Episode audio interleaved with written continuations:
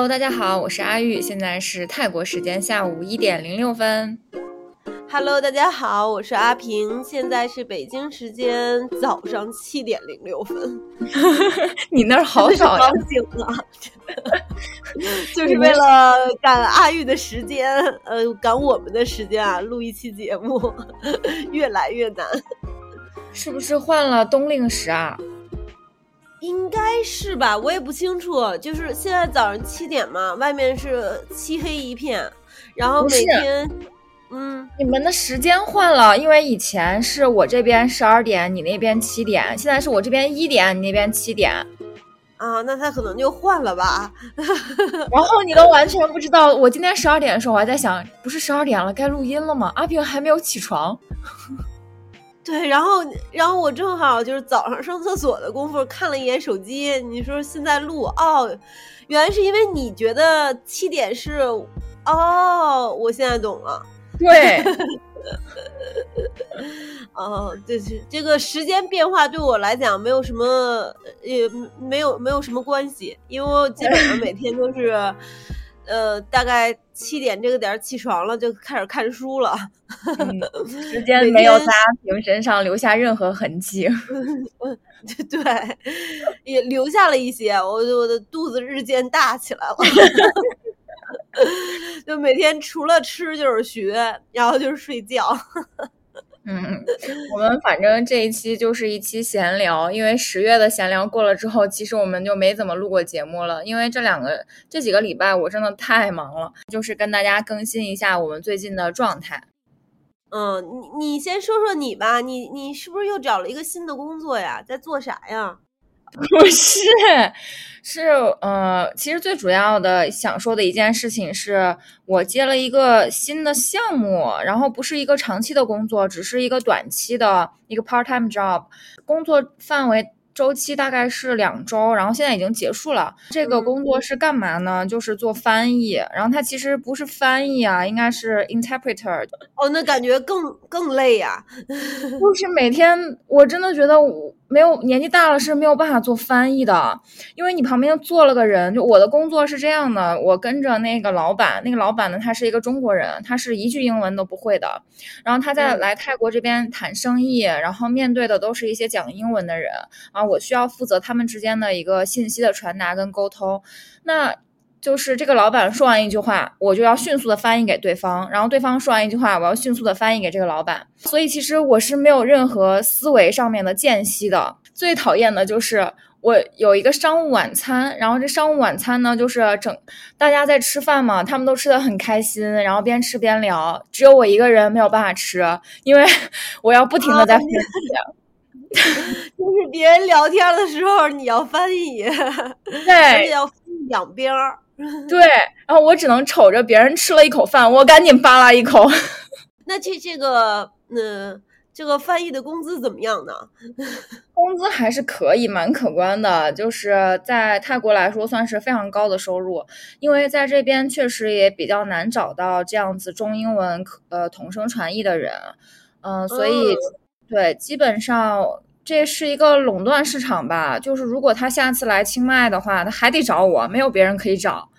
嗯，挺好呀，挺好呀，遇见大佬了。但是真的 很累，就是可能我也没有办法说每天都做这样的工作，然后连续去做。就我记得我前一段时间在做这个工作的时候，每天晚上回家我就瘫在沙发上，然后一瘫就是两个小时，就脑子里面一片空白，没有办法思考。天呐，听上去很恐怖哎，感觉比在广告公司还累。真的很恐怖，广告公司起码你还有一个上厕所的时间，这个就是如果我走了，老板都不知道该怎么跟人家说话。哦天呐，所以说其实学好英语也很重要。非常重要，老板应该也很无助吧？我就是因为我有时候觉得我都会挺可怜他的，就感觉他一个人人生地不熟的从国内来到了泰国，然后呢这一路上颠沛流离，然后都不知道他怎么过的机场，他在机场还被敲诈了。在机场还被敲诈了，是什么情况？就是他说他那个箱子里有两包茶叶，然后呢，当时过海关的时候，海关就看他不会讲英文嘛，然后就骗他说这个茶叶是不可以带的，然后你要给我一万泰铢。他当时就真的给了人家一万泰铢，对。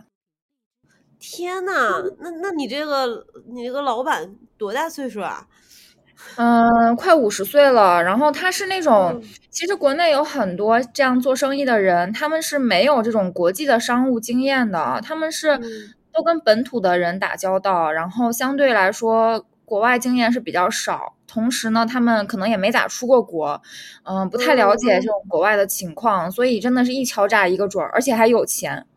那也不能让我们自己的国人吃哑巴亏啊。对，但是没有办法，就是其实就是说，如果你要出国旅行啊，或者是工作啊，嗯，避免被敲诈的一个办法就是你的英文真的要足够好，就你要能看懂各种各样的指示牌，然后规定之类的。对，而且你要跟你可以跟人去吵架。我最近，我我之前来这边不是有办一个电话卡嘛？当时是很着急的，就是因为要每天给奶奶打电话嘛，我就找的我隔壁邻居的男朋友帮我用他的卡，就是充的钱，所以每个月其实是那个账费是扣在我这个邻居的男朋友的账上的，然后。嗯，因为这边办卡什么也很慢嘛，就我好不容易拿到了这个银行卡，我就想赶快换成我的嘛，也不要麻烦别人了。结果就是换一张卡这么简单的事情，我折腾了两个月。就是他那边是让我上传系统，把我的护照啊各方面信息传到那个系统上面，结果他这个系统是有问题的。然后呢，我就每次给他打客服要。等半个小时不说吧，然后每个客服打了至少五次不同的客服，每个客服跟我讲的故事是不一样的。有人跟我说他能帮我解决，有的人跟我说他解决不了。然后我后面后面好不容易解决了嘛，是因为。在上一个电话的时候，那个男客服告诉我说可以解决。他说你只要就是把你的护照什么的这些呃印好，然后你呃刚开始我传的是照片嘛，传照片他说不行，你那个照片我们识别不了，你只能用 PDF，就要扫描，然后搞成 PDF 以后，他那个。因为他时间等太久了嘛，他那边就挂掉了。他说你没关系，你重新再打一个就好了。结果重新再打了一个电话，是一个女生接的，这个女生上来就是满满脸拒绝。就说啊不行，我这边没办法帮你解决，你只能找邮件办的人帮你解决，就是他们邮件办公室的人帮你解决。我说你们不是在一个办公室吗？然后我就跟他急了，我就给他讲了，我说我给你们打了至少五次电话这两个月，然后每次都等个呃二三十分钟，然后每个人跟我讲的都不一样。我说你今天一定要把这个事情给我解决掉。然后后面他看我太生气了，他就自己去了隔壁的邮件办公室去跟人谈了一下，然后第二个星期还才解决的。就在这边你不跟人吵一架吧，你这个事情推进不了。没有想到呀，欧洲的公司浓眉大眼的也干这种事情。对他们，我觉得他不是不帮忙嘛，我我就是感觉他们的体系非常混乱。而且再加上英文的原因，就可能他可能英文也就一般吧，他也不想就是跟英文的客户聊太多。我是有这种感觉啊，那当然也是主观感觉了。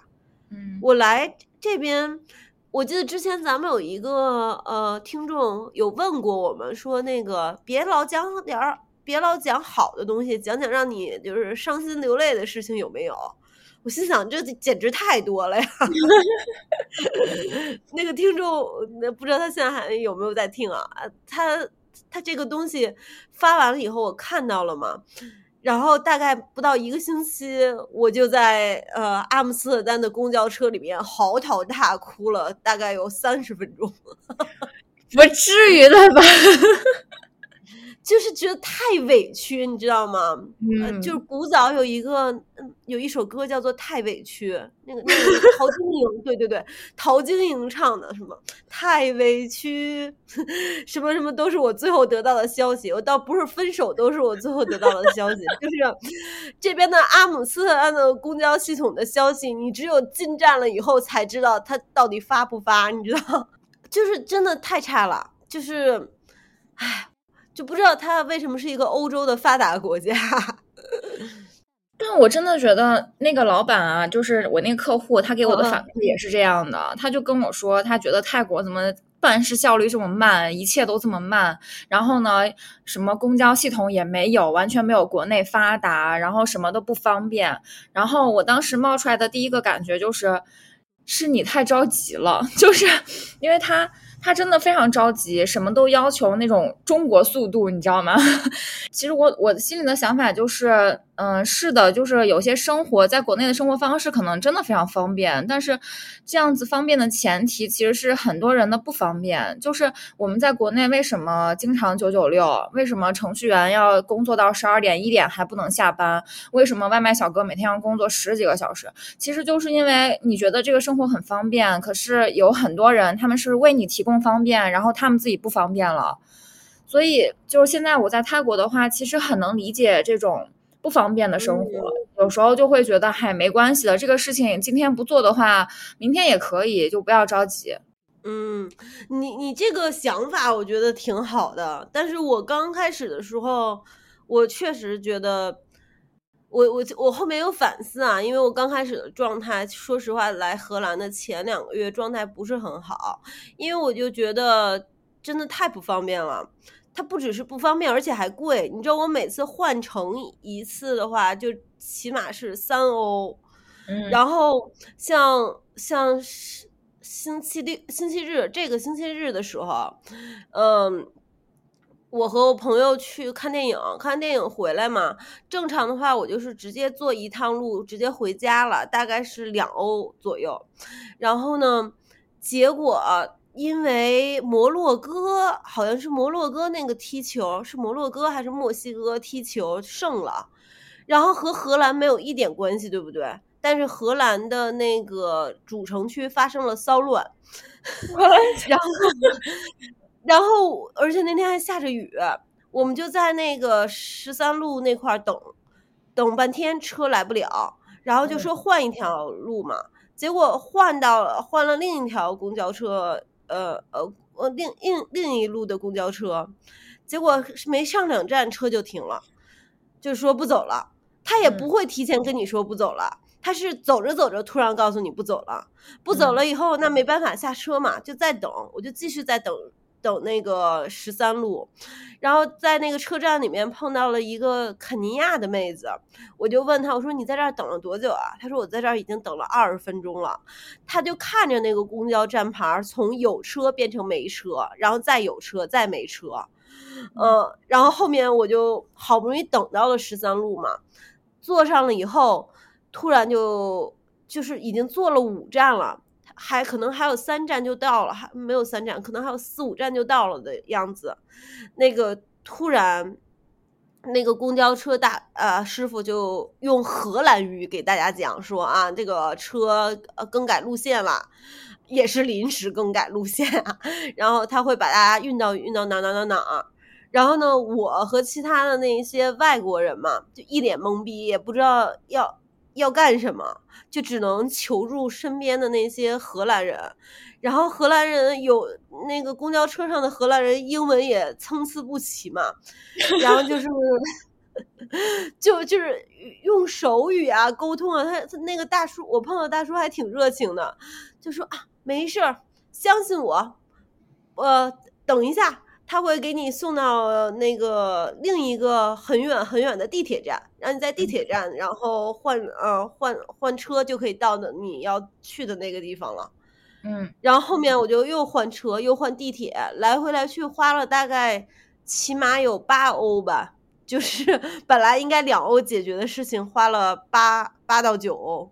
关键是这个时间也耗在那儿了，来呃本来可能得二十分钟能到，结果后面。来回来去折腾，大概折腾了一个半小时。然后这个东西并不是说只是因为他这次有什么暴乱呀发生的，他是经常间歇性有这样的事件。嗯，那你应该就习惯了呀，经常发生的就没关系，不要往心里去。对我，我刚开始肯，嗯，现在是习惯了的，就是现在 我只要是能坐上车，我就提，那只要能坐上车，我就阿弥陀佛了。而且之前可能就是刚来，确实就觉得这还发达国家呢，就取个钱也不方便，干什么什么不方便。然后我是一个非常不喜欢迟到的人嘛。这个东西就是完全不能按照我的计划来，所以我现在就学精了。我现在就提前一个小时出门，然后我我在这个一个小时的，就是等车的过程中，我可以安排给奶奶打电话，然后还可以安排就是放松的时间。听上去还是挺苦的。是的，但是嗯，我觉得好歹你的生活还是步上了正轨。就是其实很多以前不适应的东西，可能慢慢都会逐渐适应的。对呀，对呀，就是刚开始来这儿的时候，就觉得我一定要考全班第一名。我的妈呀！你是怎么了？不 是不是，没有这么没有这么卷了，就是这个只是稍微夸张了一点。所以我刚开始来的时候就说一定要自己好好努力，然后我还是希望自己的成绩能拔尖儿的。这这个我也不，就是我就是自己其实还是挺卷自己的，因为我觉得有有压力嘛，觉得这么大岁数过来读个书，要读就好好给他读下来，对不对？然后又觉得那一定要考好，结果就发现这边考试吧也不完全掌握在自己的手里。然后我们上星期五考了个试嘛，考着考着，嗯，考着考着是那个用机考嘛，电脑就坏了，电脑就是不动了嘛。然后那个考官就说没事儿没事儿，那个，呃呃，等你们现在耽误的时间后面都会还给你们。结果到了考完了，呃，就是考考试临要结束的时候，本来可能差二十分钟嘛，他应该再给我们补二十分钟，然后考官就变脸了，说啊，这个东西那个我们技术上解决不了，呃，大家就加油吧。但是你知道每一次的成绩都是影响到我们最终成绩的嘛？嗯，所以我这次我这次那个 R I M Research Message 可能就是。正常的话，可能我们错五个选择题，然后，嗯，然后你把 open question 答完了以后，应该分数也是还可以的。然后我这次错了六个选择题，但是我的 open question 没有时间答，我基本上就是 open question 是没有分的，所以基本上就相当于，我估计可能挂了吧，就是差一分过的那种状态。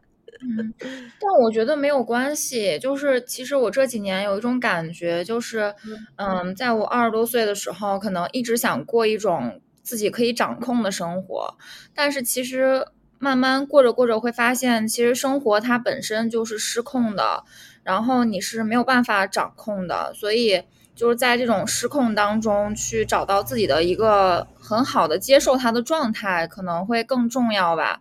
就现在的话。嗯，我的生活中也有很多很多就是不如我意的地方，然后也会就是有很多我计划好了，但是没有按照我计划走的事情。但现在我可能心里更多想法就是，哎嗨，没关系，反正人生还长呢。嗯，我觉得你这个心态挺好的，这让我想到了我前上两个星期，呃，我跟我的一个同学去参加了一个佛教的。meditation 就冥想吧，就是汉汉语叫冥想，是不是？然后我们就是他他那个空间也挺好玩的，它是一个私人的一个住宅，然后那个那个就是做 meditation 的那个引导师，他好今年应该是有七十岁吧，然后呢，呃，除了我和我另两个朋友，我们是。三十岁呃不还我都不是三十岁以下，三十三十五岁以下，剩下的人就是有六七个人吧，都是那个七十岁左右的人。然后大家就在一起，就是先是静坐，静坐大概是半个小时，半个小时静坐了以后，呃，就站起来，以缓慢的步伐走路冥想，然后就是都是止语嘛，过程中，然后嗯，就是止。走完了以后，回到自己的座位上，然后他们就会去分享一下今天的一些就和佛教就是冥想相关的一个启示。然后当时那个人其实他讲的就是，呃，就是变化这件事情，就是。就是你知道，我们经常会，我们其实是能够有所感知，就是外部的世界是一直在变化的，但是我们常常忽略的，其实就是自己的内心也是在变化的。然后这两个变化交织在一起呢，其实会产生很多的不确定性。然后就是唯一不变的东西呢，就是变化本身。所以他说。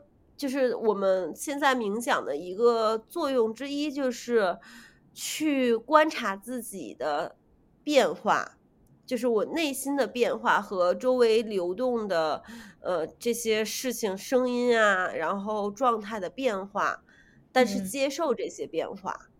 嗯，我觉得呃，就是感觉那天做完那个冥想嘛，然后然后后面他。会给我们沏一杯热茶在最后，然后这个热茶是滚烫滚烫的，然后你要捧在手心，然后也是全程止语的过程中一点一点的去品鉴这个茶。嗯，我那个做完了以后是一个半小时嘛，刚开始觉得就应该挺浪费时间的，结果做完了以后就感觉像是给我洗了个脑一样，整个人都很清醒，就是。完成了以后是九点半嘛，我回去以后看书看的都比正常的时候要快了。我真的觉得很神奇，就是你你说的这个体验，嗯，我感觉我就是在清迈整个这个大环境就是一个大冥想空间。这怎么讲呢？我昨天去那个呃清迈的一个咖啡市集，然后他们有一些小小的那个小摊，是店主是从曼谷过来的。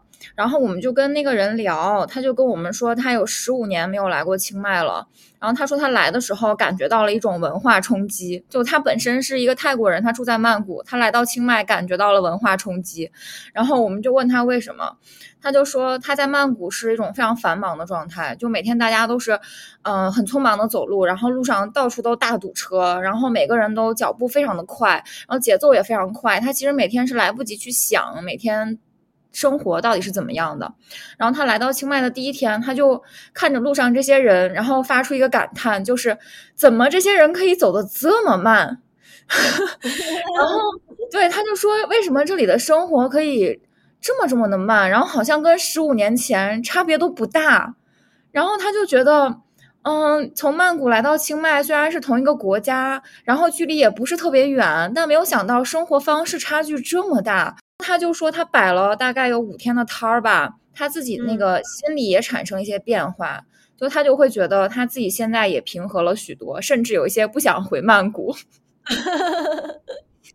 对，其实有时候就在想，自己这么拼来拼去的，到底拼个什么呢？对不对？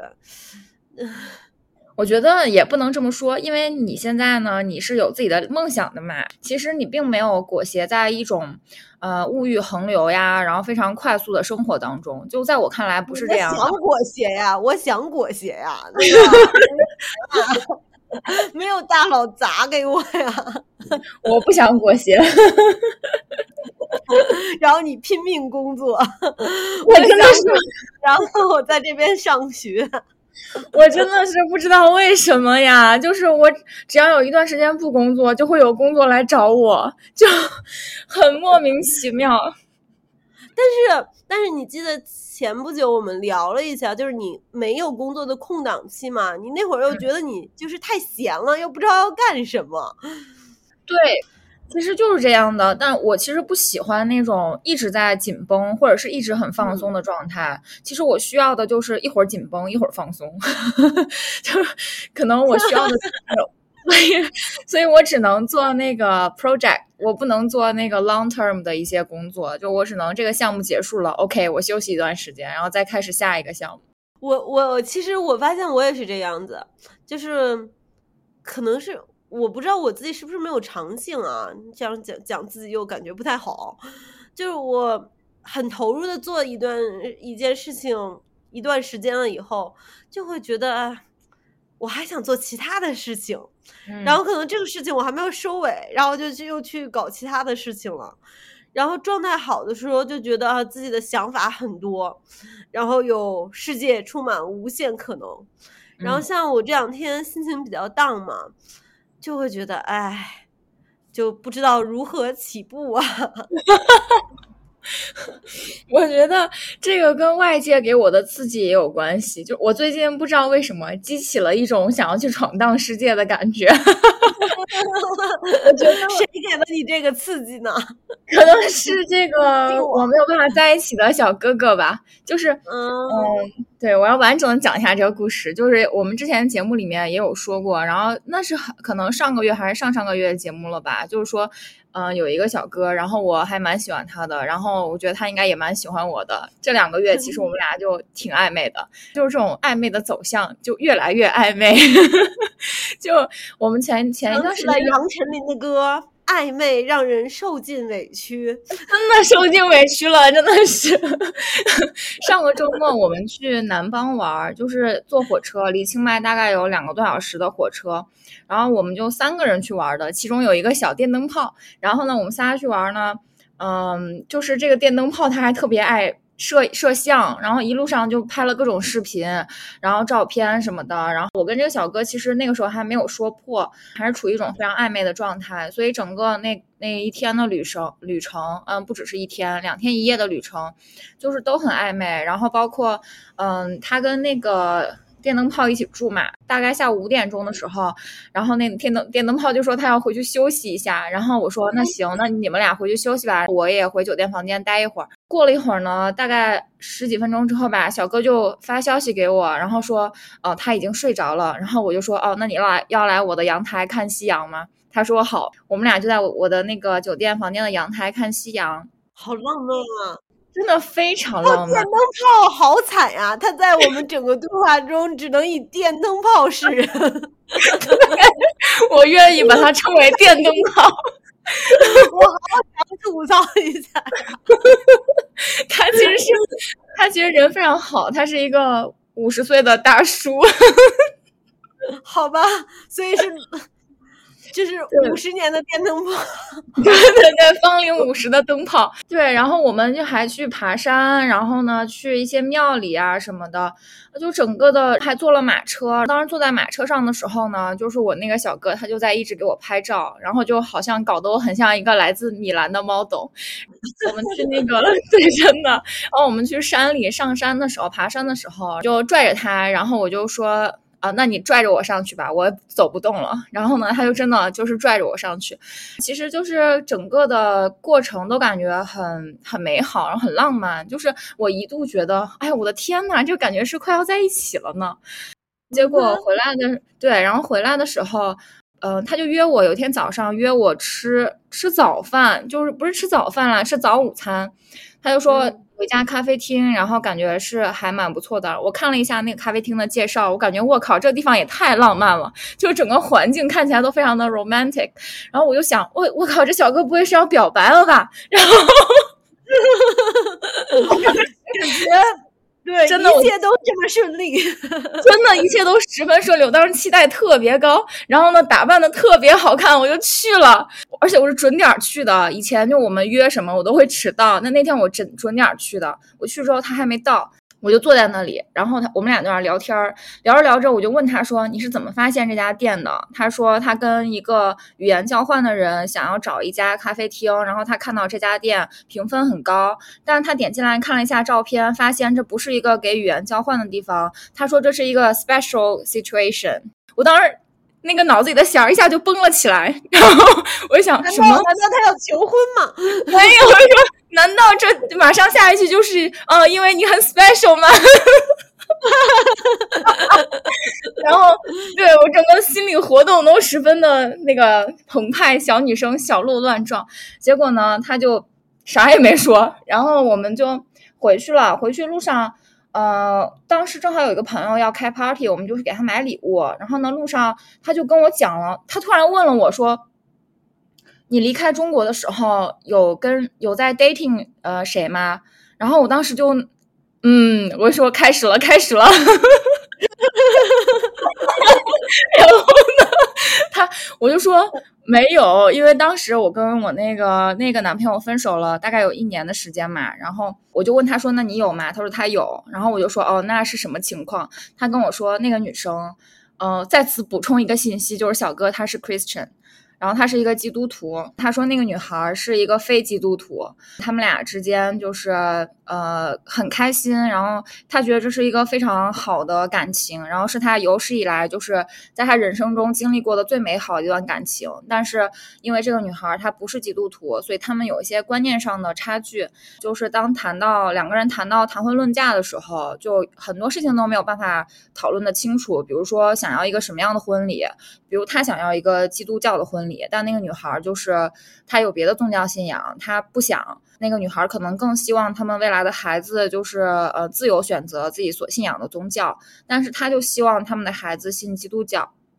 所以其实对，因为这些观念的冲突吧，然后呢，他就呃他们最后就分手了。然后当时他就拿到了去中国的一个 offer，然后他就去中国了。那是那已经是四年前的事情了，他现在说起来还是就是感觉很难过。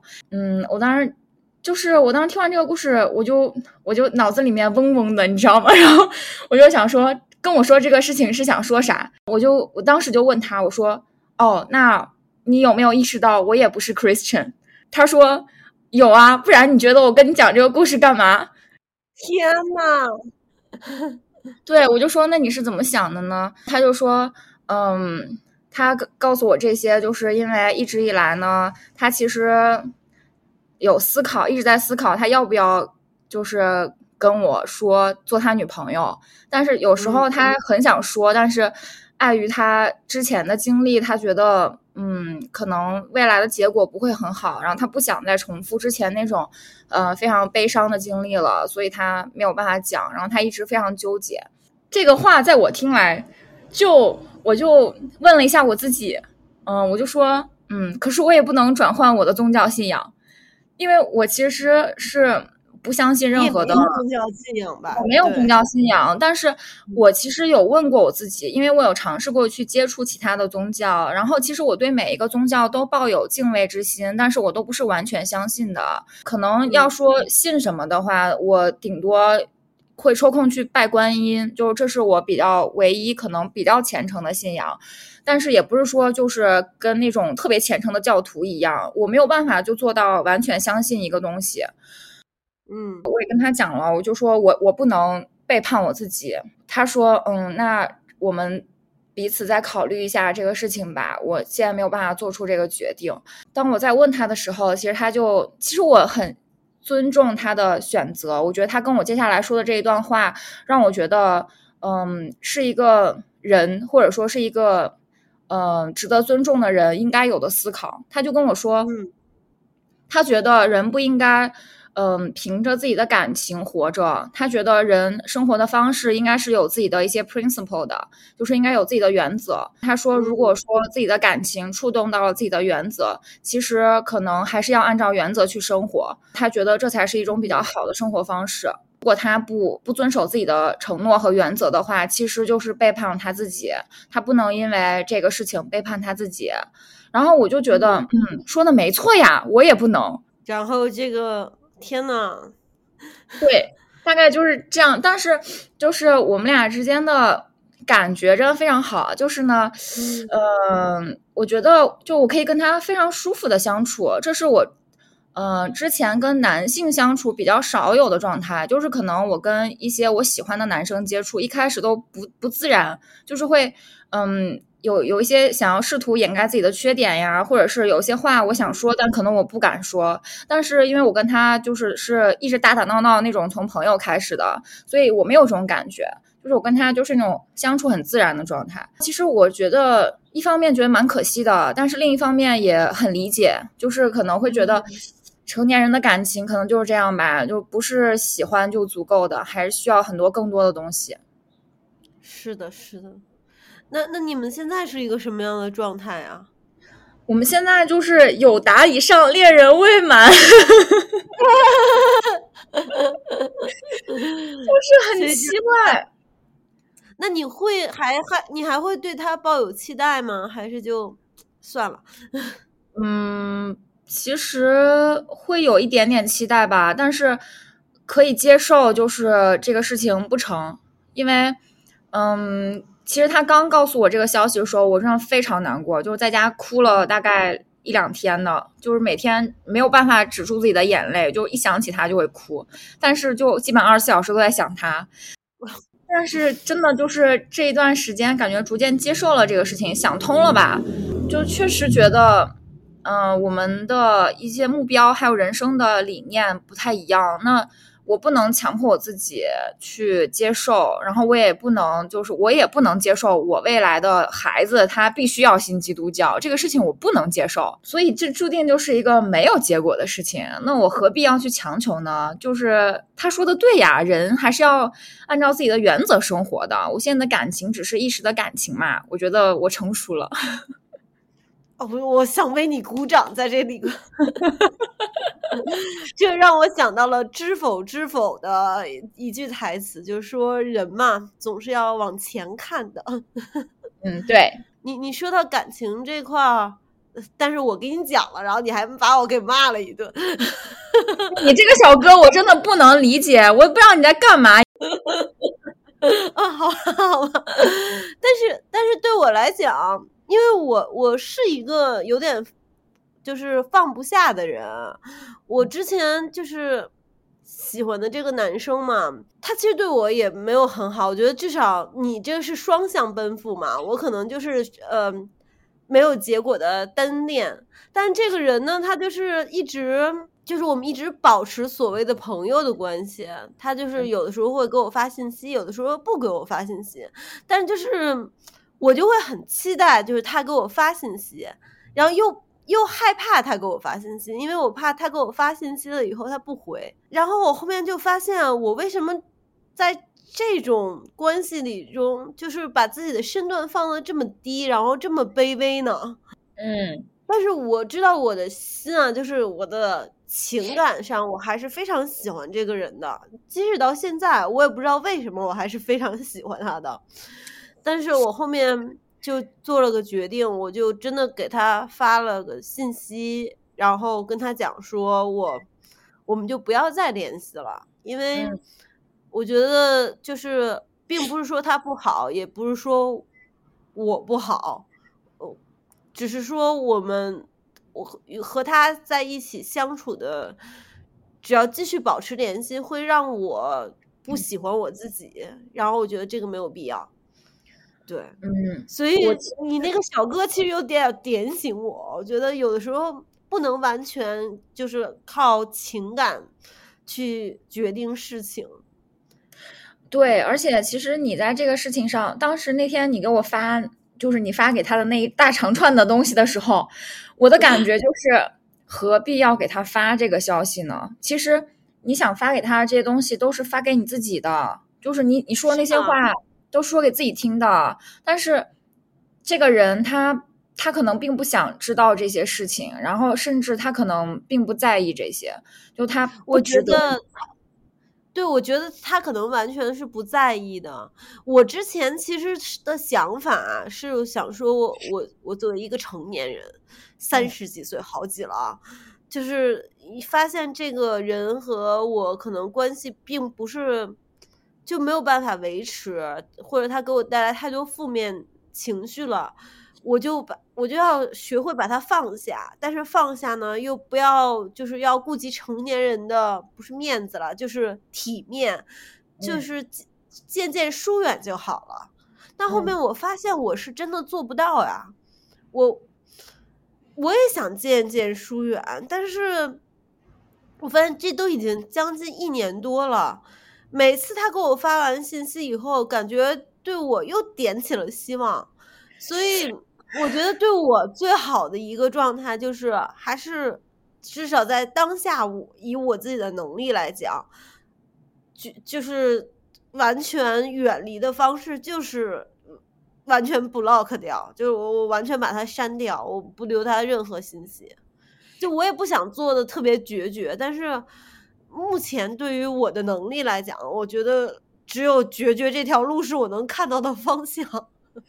我觉得决绝特别好，就是没有任何的问题。就是我并不觉得说，嗯，把他拉黑是一个不成熟的方式，或者不是个成年人的方式。我觉得不是的，我反而觉得这种果断的拉黑，然后不让自己有机会接触，然后跟这个人完全切断联系，才是一种很好的方式。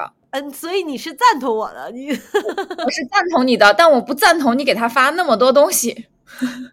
我更多的是给我发发给我自己，就是希望像对我来讲，好像是每一段感情我都有一个节点，就是活得比较中二和浪漫吧。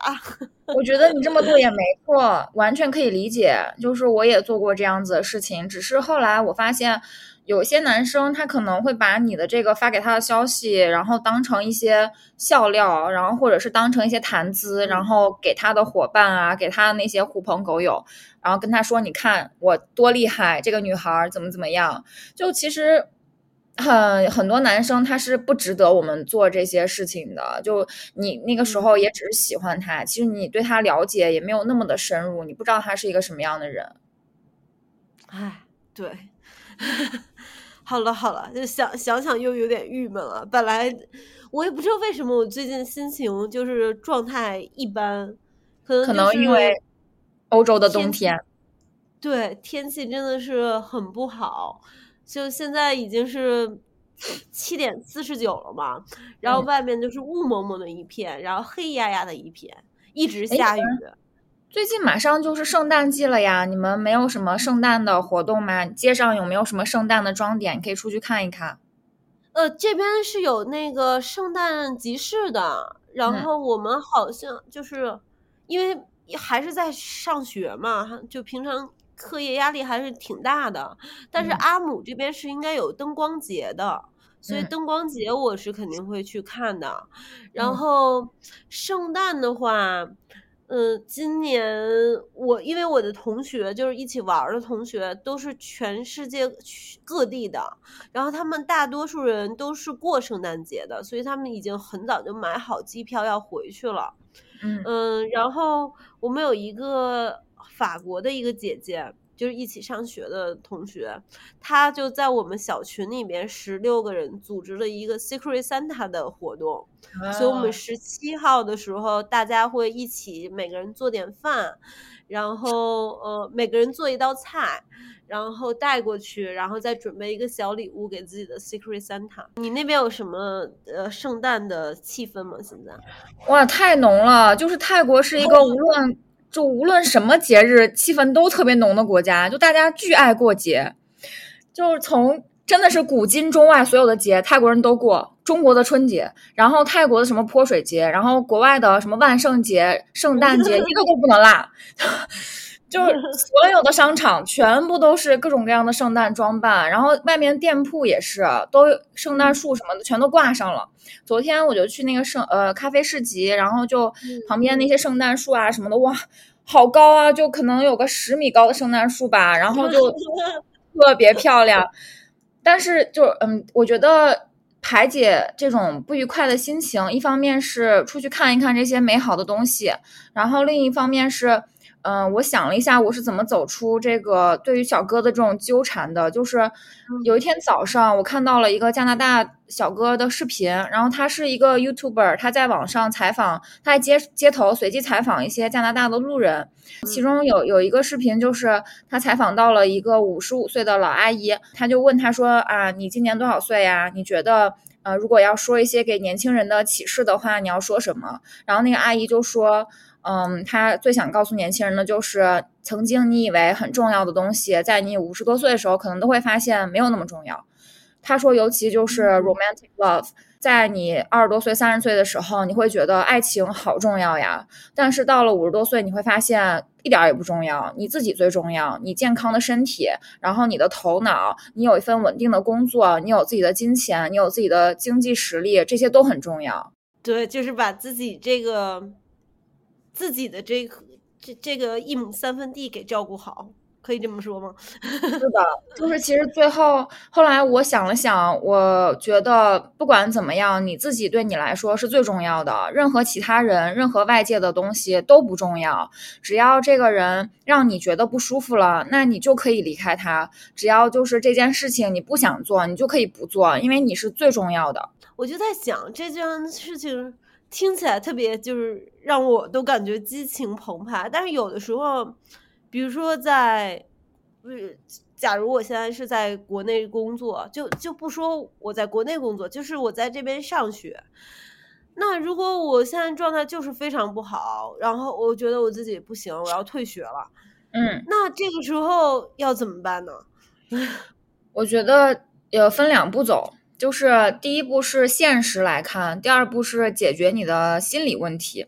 现实来看，你退学的原因是什么？是因为学习压力太大了，你成绩太差了，还是怎么样？那这个现实的原因能不能解决呢？那现实的问题，我们现实来分析。那第二步就是解决你心理的问题。其实每个学校都有这种疏导心理压力的那种 counseling 的机构嘛，你去那个找一下别人咨询一下。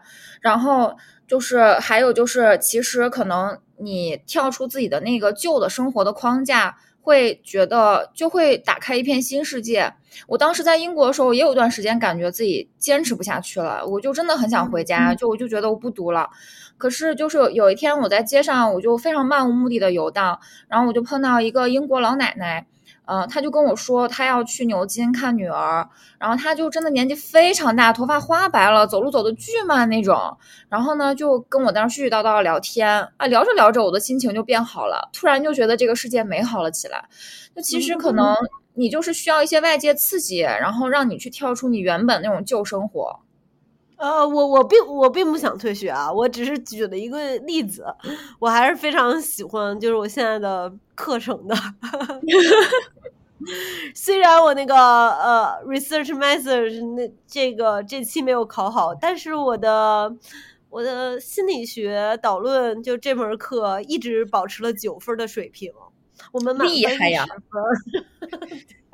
阿平也是个学霸呀。我只想嘚瑟一下。哦，那我也嘚瑟一下。我不是在学泰语吗？我是我们班泰语最好的。你这个是怎么评定？你说是泰语最好的呢？我们这个是按月学，就每个月都会有一场考试。在这个考试呢，它是不会给你打分的，但这个考试是随堂进行的，就每个人都会嗯回答问题，然后你会听到每个人的答案，然后你也会就是。自我评估这个到底怎么样？然后老师会给你一些建议，就是说，嗯，你能不能继续往下走？你还呃适不适合进入下一个阶段？然后我们上周五刚刚完成了上一个阶段的测评，然后就是 Level Five 的一个测评。然后我第一就是我我自己在听完这一圈的回答下来之后，觉得他这个考试题反正我都会，又没有啥不会的。然后呢？对，然后老师同时在最后他就提了一句，他说啊，我觉得 k t e 没有问题，他可以走走到下一个阶段去。然后我就觉得好棒啊，对，非常的欣慰，感觉哇有进步呀。但是，但是我其实挺想请教请教你，就是怎么学开始学习一门新的语言呢？因为我现在就决定要去学荷兰语了嘛，就最近昨天开始，真的又重新开始看起来了，我就觉得。对于一个完全可能跟我们之前的任何接触的语言完全不同的语种，是要怎么起步呢？你有没有什么建议啊？我觉得首先就是你不要自学，呃，一开始的时候，其实你对这个语言是没有任何的概念的，你就找一个培训机构，而且不要找一对一，你就找大班，跟其他同学一起学。因为其实你一对一的时候，你是感觉不到自己的进步的，你也不知道，就是你在这个同龄人当中处于一个什么样的水平，然后你也感觉不到就是那种开心喜悦。嗯，我我是觉得就找一个大班，报个大班，然后呢，跟其他同学一起去学这个语言啊，你们还可以同时一起的练习，你也能交到更多的朋友。其实你们也是志同道合的嘛。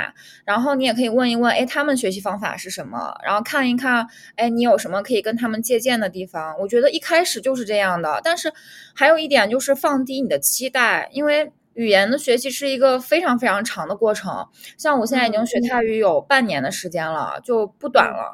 然后我是觉得我第前三个月的进步基本都没啥进步，就是只能说一些吃吃喝喝的内容。然后就是语言的学习就是这样的，你不要对自己一开始就有很高期待，觉得哇，我这三天就能练成一个什么荷兰语演讲，那是不可能的。所以。就是我觉得就这两点其实就可以了，你就可以开始了。我是是什么又有点小刺激我，有没有小刺激我？就是有点启发到我呢，是因为呃周这周末的时候，我朋友过来看我。这个朋友要给大家讲一下，其实我之前有提过他，他是一个意大利小哥，然后嗯，我是是我是我一个很好的朋友，然后这个朋友其实是我在 waterfall 就是瀑布旁边捡的捡来的一个朋友，就是莫名其妙我们俩特别聊得来，就是。他家的各种各样的事情，他的各种各样的女朋友，然后我的各种各样的心仪的对象，然后我的各种经历，就是我们两个都是互通有无，就一直在聊。然后三年前的时候，本来是本来是应该和他一起环环澳的，但是他后面就被被困在了巴厘岛，然后一个人就。回到了意大利嘛，就各种周折回到了意大利。当时我和他的另两个朋友就帮他把行李都给，就是寄回了意大利，然后把他的车给卖掉了。就是那那个过程就是很很复杂，然后也很周折。当时。然后结果现在已经，我们算了一下，已经三年过去了。嗯，然后他还记得当时他欠我的那顿饭。然后他现在人在比利时工作嘛，他就坐了两个小时的火车，特地到阿姆斯特丹来请我吃饭。哇！然然后。结果其实我们是刚开始三年前，因为那会儿一起在旅行嘛，每天都很有的聊。后面慢慢的就是他有他的生活了，他又去读了一个研究生，然后呢，我呢也有自己的生活，我们的联系其实就变少了。结果等他到了就见面了以后，他除了头发剪短了以后，人其实并没有太大的变化。我们俩就在聊，上来就是。讲一下这三年的状态吧，就是三年的各种故事吧。然后我们就大概一天一天，就是他住在我的沙发上啊，呃，就是他睡在我的沙发上晚上，但是是白天的时候大家都在一起嘛。我们两个就是不间断的聊了大概有十几个小时。哇，对对啊，但是这个又扯长了，就是嗯，扯回来。就是在聊着聊着的过程中，他的英文很好嘛，嗯，就是你听不出来他是个意大利人，他呢就是英文就是很好的英语的那种状态，但他有的时候就是有一个词，他就怎么着就没有想到是 steep 那个词，就是 s t e e p，就是下是斜坡，就是斜上坡的意思，对不对？然后他当对他当时没有想到。然后后来他说我我确实有记得这个词，他就打开了他的手机，他的手机有一个备忘录，然后那个备忘录里边是他的他自己平常就是没想到或者发现自己不知道的单词，他会自己记上。然后他这个是他这个备忘录现在已经变成了一个 dictionary 了，嗯，就是已经变成了一个词叫。字典是吧？词典，你是可以，它是按 A B C D E 然后字母排序的。我当时就非常震惊，我说哦，原来你是就是这样学语言的。因为他除了英语是非常流利的以外，他的西班牙语也是流利的，然后他还会说德语。然后现在因为他是住在比利时的法属区嘛，所以还在学法语。哇。然后，然后他当时就跟我说：“平平啊，你你现在在荷兰了，还是要学荷兰语的，因为首先这个环境就是你在这儿要待四年嘛，你学会荷兰语其实是让你的生活更加便利的。”然后，其次就是他对你的生活除了学习以外，也是一个新的事情。然后你也可以通过学习语言认识一些朋友，去参加一些语言角啊什么的。这样子的话，生活就是除了心理学以外，还有其他的东西。然后我觉得，嗯，挺有道理。其实我是觉得，在你学有余力，然后也有一点点小财力的时候，嗯，你去。你已经在荷兰了，学荷兰语是完全必要的。在我看来，make the most of life 就是 make the most of your opportunities，就是你最大化的利用自己的机会吧。我是这么觉得的。因为我其实，在泰国我没有必要学泰语，但是就我我我的想法就是，我要既然我已经到这儿了，那就我也没啥别的事儿干，那就学吧。嗯嗯。哎，那你你有会给自己定目标，就是我的泰语要达到什么样的程度吗？还是就是学先学下来再说？嗯，我其实不喜欢定这个目标，但是我会，因为我有教材，就这就是我我说为什么要去找一个培训班，不要自己去自学。你自学的话，你要给自己搞教材就很麻烦，为什么不直接用别人已经编好的教材呢？就是其实他编好的教材是很科学的。我现在的这个泰语培训班，就是我就希望我把我教材上学过的所有东西都掌握就可以了。除此之外，我没有对自己有别的要求。但是就是我一开始学的时候，可能有一段时间会觉得，嗯，怎么学不会呢？但后来发现不是我学不会，是我没有努力。就是，嗯，我 就是这个怎么说呢？有时候。我可能会觉得，哎呀，我挺聪明的，所以就不想复习啊、预习，不想干这些事情。但是其实语言的学习它就是一个重复的过程。嗯，我现在呃学泰语就会课前预习，然后课后复习，啊，会不断去重复。我觉得，呃，在这个过程之下，我会觉得语言的学习是越来越简单的。但如果我就对自己就期待我一遍就能记住，那对自己的压力真的太大了。嗯。我觉得就是调整目标也是一个很重要的事情，这这点我也有有体会啊。就是我刚开始来这边的时候，我的目标就是，虽然大家都说啊，在荷兰考试考到七点五分以上就很难了，对不对？嗯，我刚开始也是这样觉得的，但是我给自己定的目标是要考到八分以上。然后，对，因为我我自己也是对自己有这种认知，我觉得我是一个挺聪明的人。然后我觉得我是可以达到这个水平的，我现在也是觉得我可以达到这个水平的，嗯，但是因为有了这个目标，所以让我开始的头两个月特别特别紧绷，就是我就觉得自己一定要一天十十二个小时、十四个小时都在学习，结果后面第二个月的。末尾的时候考完了以后，我整个人就崩溃掉了。就我很印象很深，我保我考完了，虽然我那次考试考的挺好的，我考了一个八一个九，但是我当时考完了以后，我就感觉我的身上有一股气，就是从血液里往上在喷涌，你知道吗？什么鬼？就已经承受不了这样的压力了，你你已经有身体上的感知了。我当时临考前的两天，我每次看到了这个复习材料，我的第一反应我是想吐的，就是就是真的不夸张的说，我是很想吐的，因为我觉得我了解了百分之百的内容。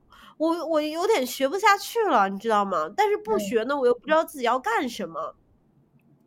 所以，所以后面等我考完了以后，我就把自己的头发剪了。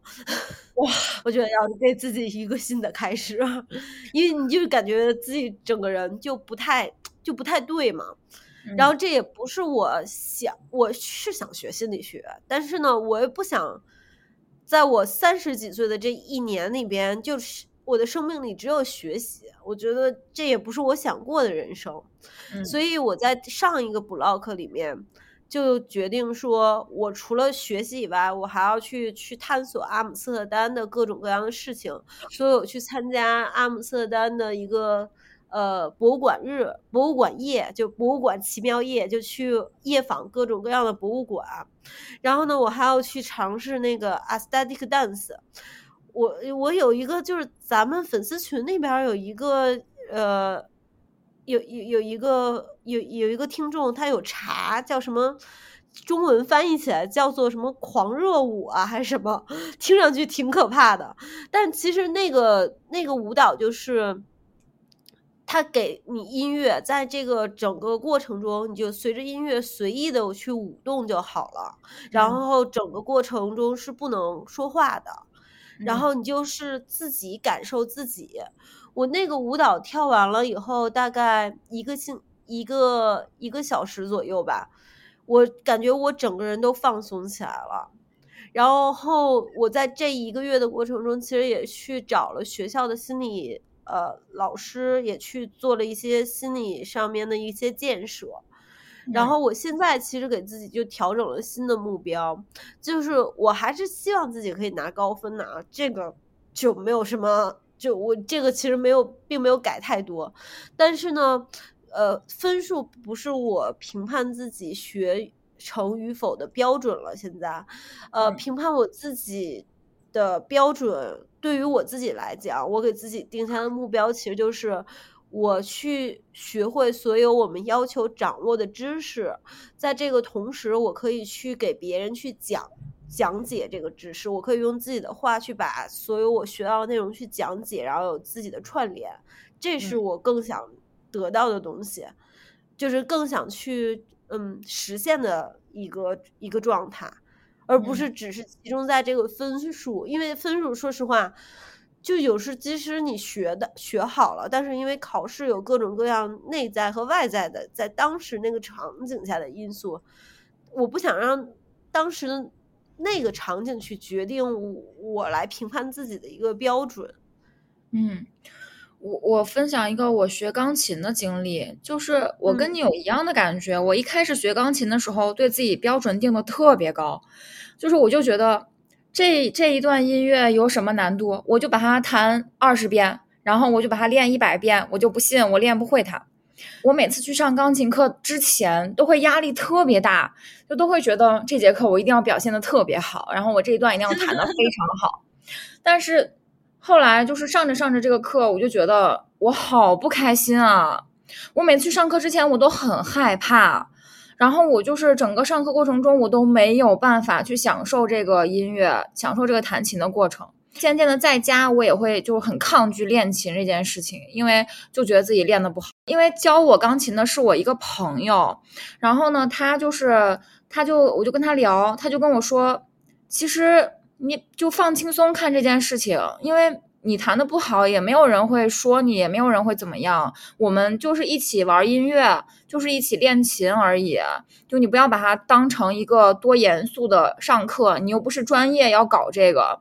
我就是慢慢慢慢的在他的疏导之下，我就发展出了另一种的态度，就是，嗯，我就练就好了，就不要去在意说这个事情我弹的好不好。但总有一天他能弹好的，就是我只要练，总有一天它就会好。对，就是我我我我突然想到，我前两天去找我那个芬兰的同学，我们俩一起学习嘛，然后当时其实他的分数一直都。就是属于中等吧，就一直都没有很高。然后，但是我就说，你为什么？就是我们有一个十五个人的朋友圈，然后就圈子嘛，小自己的小圈子。然后，但是他是我见到的唯一一个完全没有任何压力，然后心态特别平和的人。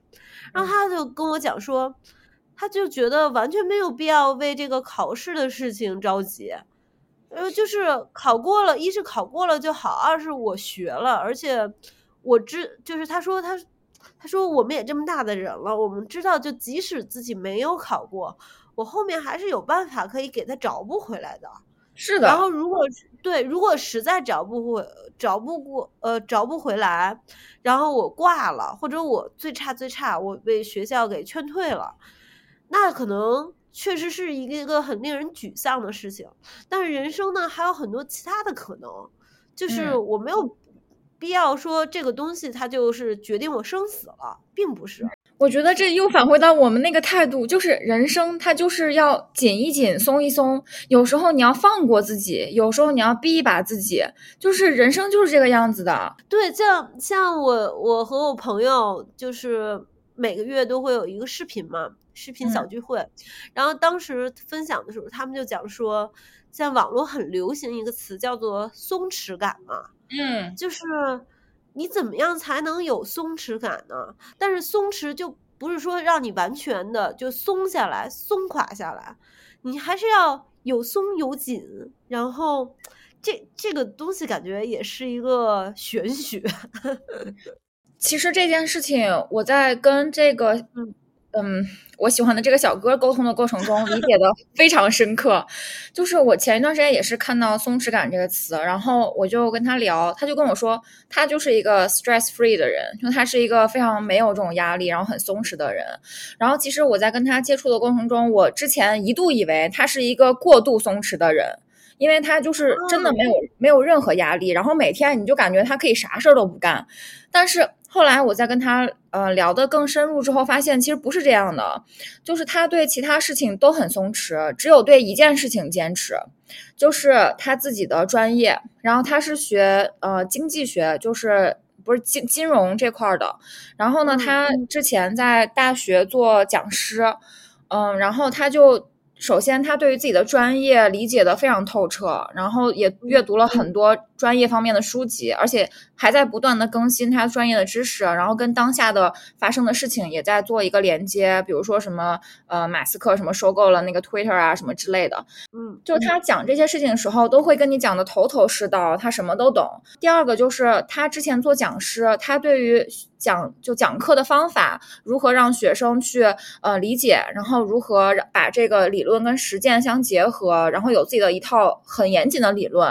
就是他在跟我讲这个的过程中，我就会发现，其实人就是这样的，就是你在一个东西上面紧是对的，你可能可以在一个事情上很倔，你就要把它做好，但是别的事情上你要松，就你你这样子才会一松一紧。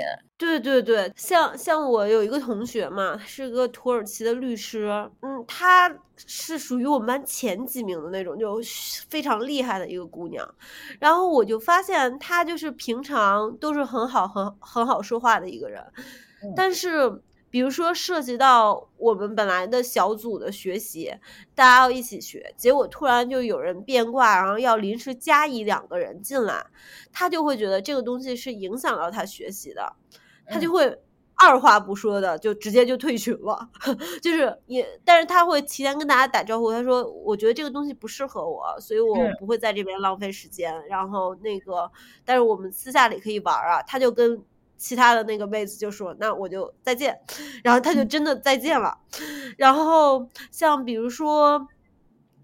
上次我们一起去听了一个视频课程，然后结果那个视频老师就讲的很差嘛，嗯，就对于我来讲，就是我已经交了钱嘛，我就是死，就是听我也要给他听下去。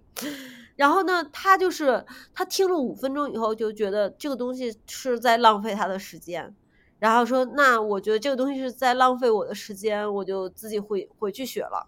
然后他就嗯马上就回去了。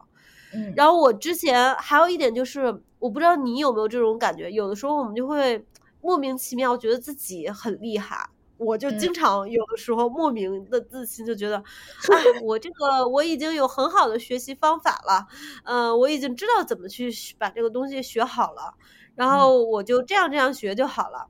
嗯，然后我就觉得自己的笔记和总结已经做得很好了，是不是？然后结果我们上次是邀请这个土耳其的女生给我们一起讲一下 attention，呃 attention 的那个课程，因为老师当时讲的很快，就是就就过去了。